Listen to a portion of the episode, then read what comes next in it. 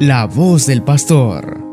El Evangelio meditado por Monseñor Sócrates René Sándigo, obispo de la diócesis de León, Nicaragua.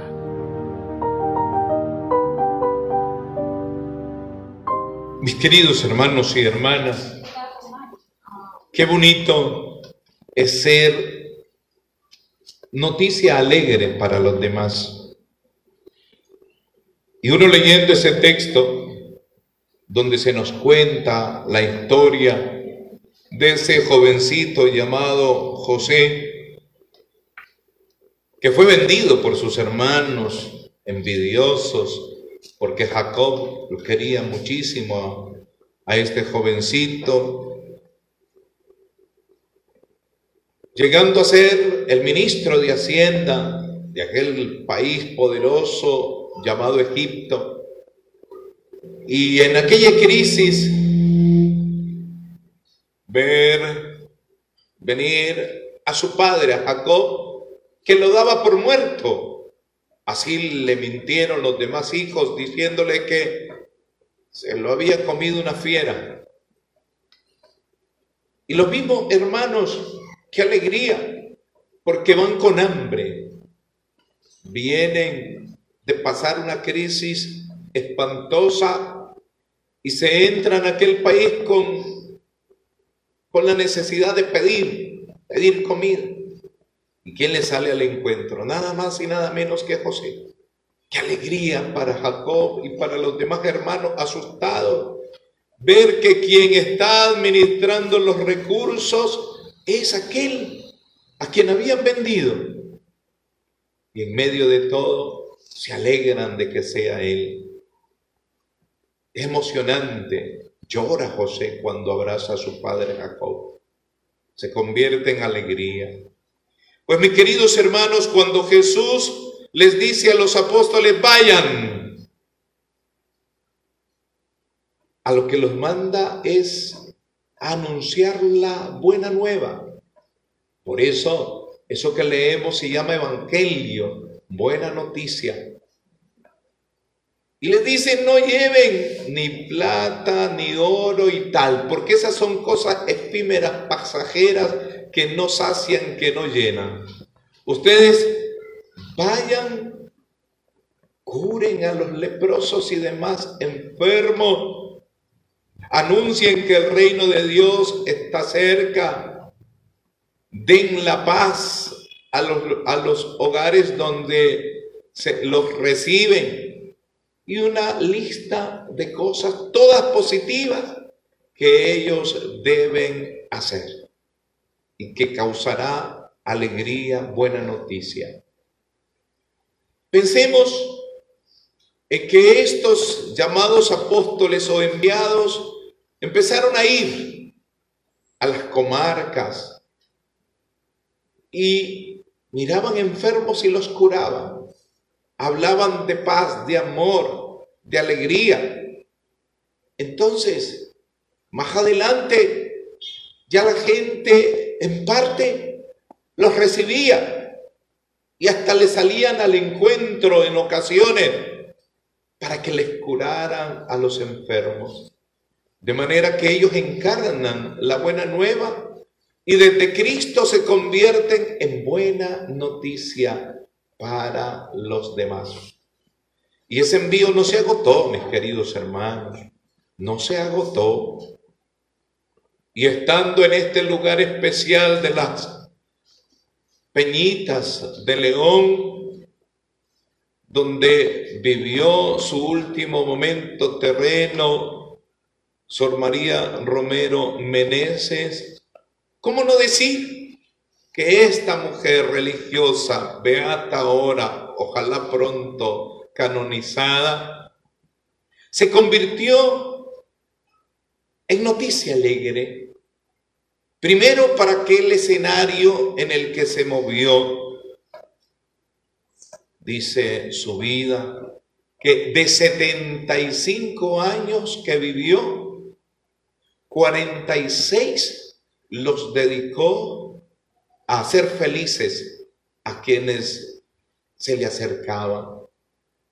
Todos sabemos su escenario allá en Costa Rica, muy jovencita, porque nació en el 2002 de familia con recursos.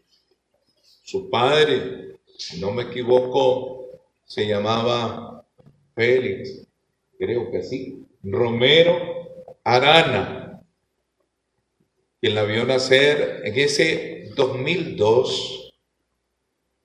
O sea que en el, eh, perdón, en 1902, de manera que en el 2002 cumplió 100 años.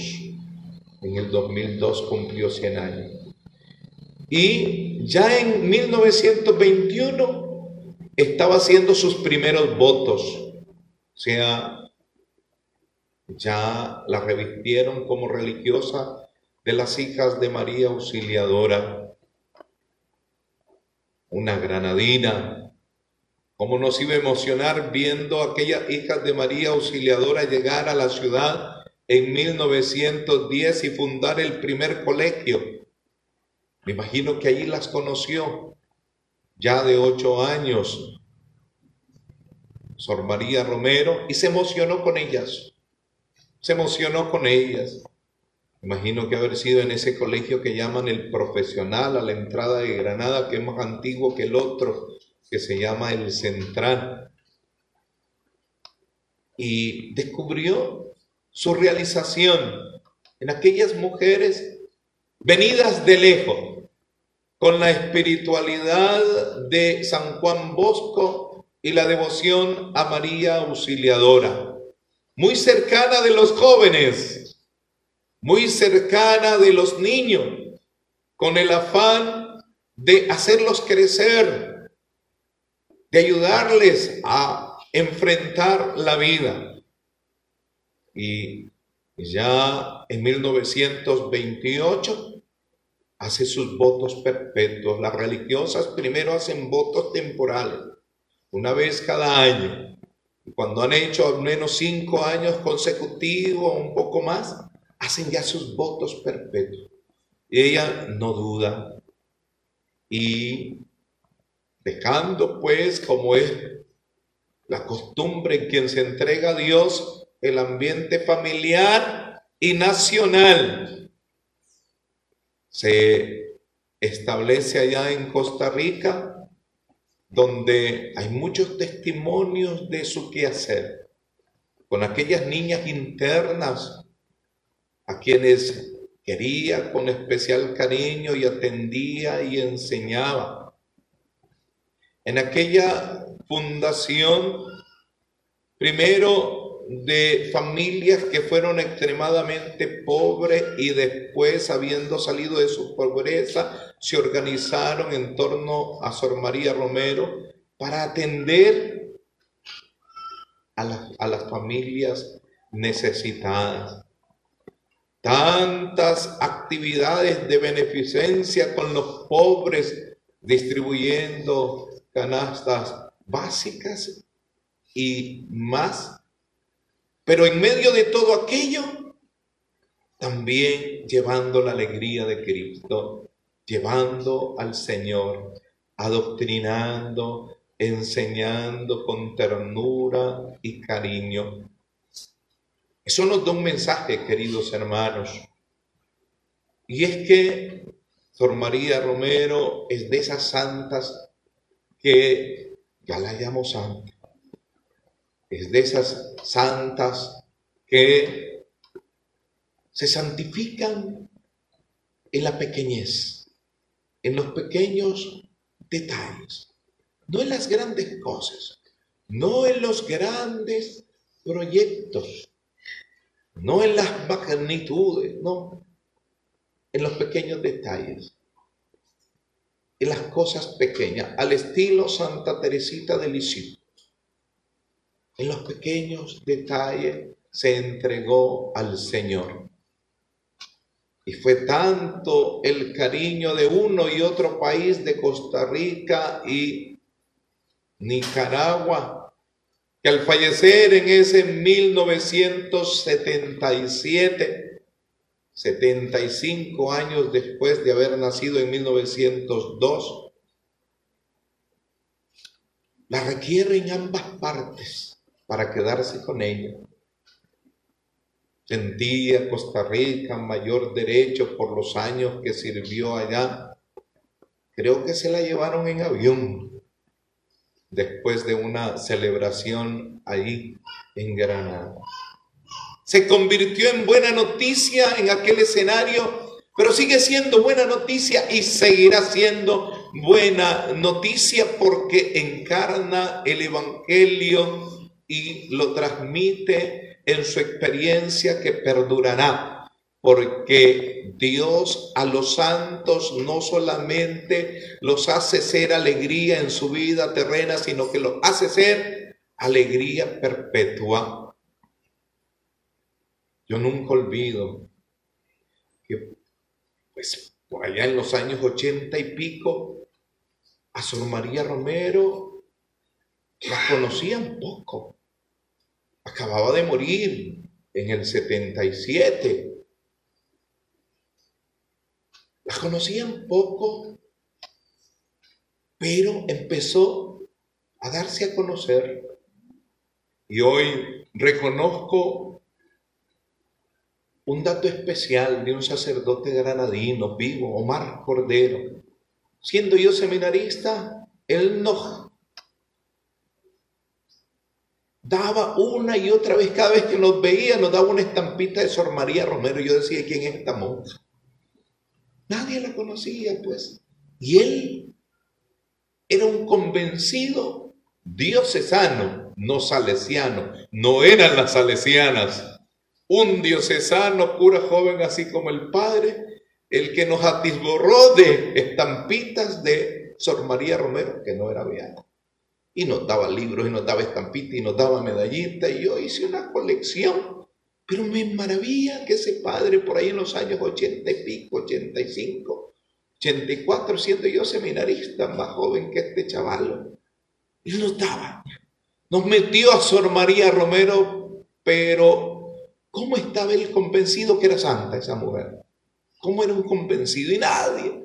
Y a todo mundo donde andaba. Eso pasa con los que están convencidos, como el cardenal Gregorio Rosa, que nos atisborraba siempre con estampas de San Arnulfo. Y es la hora, y sigue repartiendo estampas, ahora con la aureola. Y todos decíamos, ahí viene otra vez Gregorio a darnos estampas pero era un convencido de que esa persona era santa. Este padrecito diocesano de Granada, no salesiano, era un convencido. Y empezó Sor María a través de él y de quienes le colaboraban a abrirse paso. Lo que fue este grupo que logró conseguir y comprar la casa donde Sor María Romero, ahí en una esquina, había nacido. Espero ya ustedes hayan ido, muy bonito peregrinar ahí. Qué dicha sería que un día también nosotros tengamos la casa donde murió. No está fácil. Pero ellos en aquel entonces, como no era famosa y nadie la conocía, lograron comprar la casa donde nació y creció. Empezó a abrirse camino, empezó a abrirse camino y a hacer buena noticia. Imagínense ustedes cómo no fue buena noticia Sor María Romero ahí a finales de mil, del, milenio, para aquella mujer madre costarricense que estaba angustiadísima porque con los análisis estrictos y avanzados de la ciencia le habían pronosticado que la niña que iba a nacer de ella iba a nacer con labio, ¿cómo es que le dicen? Leporino. Y otras enfermedades y otras enfermedades. Y ella se le agarró del manto a Sor María Romero, se le agarró. Y no era santa canónicamente, ni beata, pero se le agarró y le pidió, pidió y sabía todas esas oraciones que Sor María Romero hacía, pon tu mano, madre mía, ponla antes que la mía. Sabía de ese exorcismo casero que Sor María Romero hacía con frecuencia, pidiéndole a los ángeles y a los arcángeles que expulsaran de su vida, de su casa y de la patria aquellos malignos demonios que la acechaban. Y la repetía una y otra vez, pidiéndole a los ángeles y arcángeles que le ayudaran a sacar, a salir, salgan de aquí espíritus inmundos de la casa, de la persona y de la patria, y de la patria. Y fíjense, queridos hermanos, esta mujer se sorprende ella misma cuando nace la niña. Y sorpresa también para aquellos científicos de ver que la niña nace sana, sanita, íntegra totalmente. La mujer sabe lo que ha pasado. Ella sabe lo que ha pasado. Ella sabe que fue Sor María Romero, la mediación de Sor María Romero se convierte en buena noticia. ¿Cómo no iba a ser buena noticia? Las buenas noticias se comparten. Y por eso, cuando se lanza ese proceso, aparece la mujer dando testimonio. Están vivos, están vivas las dos en Costa Rica, porque eso permitió que en el 2002 a 100 años de su nacimiento precisamente, San Juan Pablo II la beatificara dándonos a esta iglesia centroamericana, pues la primera beata para alegría de estos dos pueblos que caminan juntos. Alegría que seguramente se sigue expandiendo porque Cuanto más nos aferramos, le pedimos a la Beata, más irán surgiendo testimonios de buena nueva, de noticias alegres que surgen por la mediación de la Beata. De tal manera que sí llegará el momento, queridos hermanos, en que finalmente una de esas buenas noticias en el proceso de canonización le haga ver a la iglesia que llegó el momento de declararla santa, para que siga siendo noticia alegre para todos aquellos que nos acogemos a ella y más aún por la cercanía que sentimos con ella. No es una beata de por allá lejana en el tiempo. No es una beata lejana por allí en el espacio, por allá quién sabe de dónde. Es una beata cercana. Yo tenía, a ver, 12 años cuando murió. Ustedes si no, no habían nacido siquiera, pero algunos sí ya estaban. Cercana en el tiempo, cercana en el tiempo. Apenas han pasado 45 años de su muerte, fíjense, 44 más bien años de su muerte, y ya ella está siendo buena noticia para muchos y lo continuará siendo y cercana en el espacio. Allí se movió en esas calles de Granada cercana más para nosotros, sabiendo de que fue aquí, en este sitio, en este lugar de las peñitas, donde Dios le dijo, tu misión en la tierra ha concluido. La seguirás desde el cielo. Desde allí seguirás atendiendo las necesidades ya no de un pueblo pobre materialmente, sino la de un pueblo necesitado, necesitado de fortaleza, necesitado de salud frente a la pandemia, necesitado de paz, necesitado de esperanza, necesitado de optimismo, de un pueblo que necesita ver allá en el fondo ese sol que contemplabas aquí en las peñitas y allá en Poneloya, en esos atardeceres que te tocó ver desde este hermoso lugar. Pidamos, queridos hermanos, para que Dios permita tener a la Beata ya con mayor fuerza reconocida como santa, para que ese trabajo de 46 años que realizó aquí en la tierra, lo prolongue por siempre atendiendo las oraciones de todos nosotros, la del chiquito, la del grande, la del anciano, la del enfermo, la oración de la familia, la oración de este pueblo nicaragüense y de este pueblo costarricense que tanto amamos, queremos a la Beata, a quien le regalamos un fuerte aplauso. Viva Sor María Romero, viva nuestra Beata. Este programa ha llegado hasta tu hogar gracias a tu ofrenda generosa.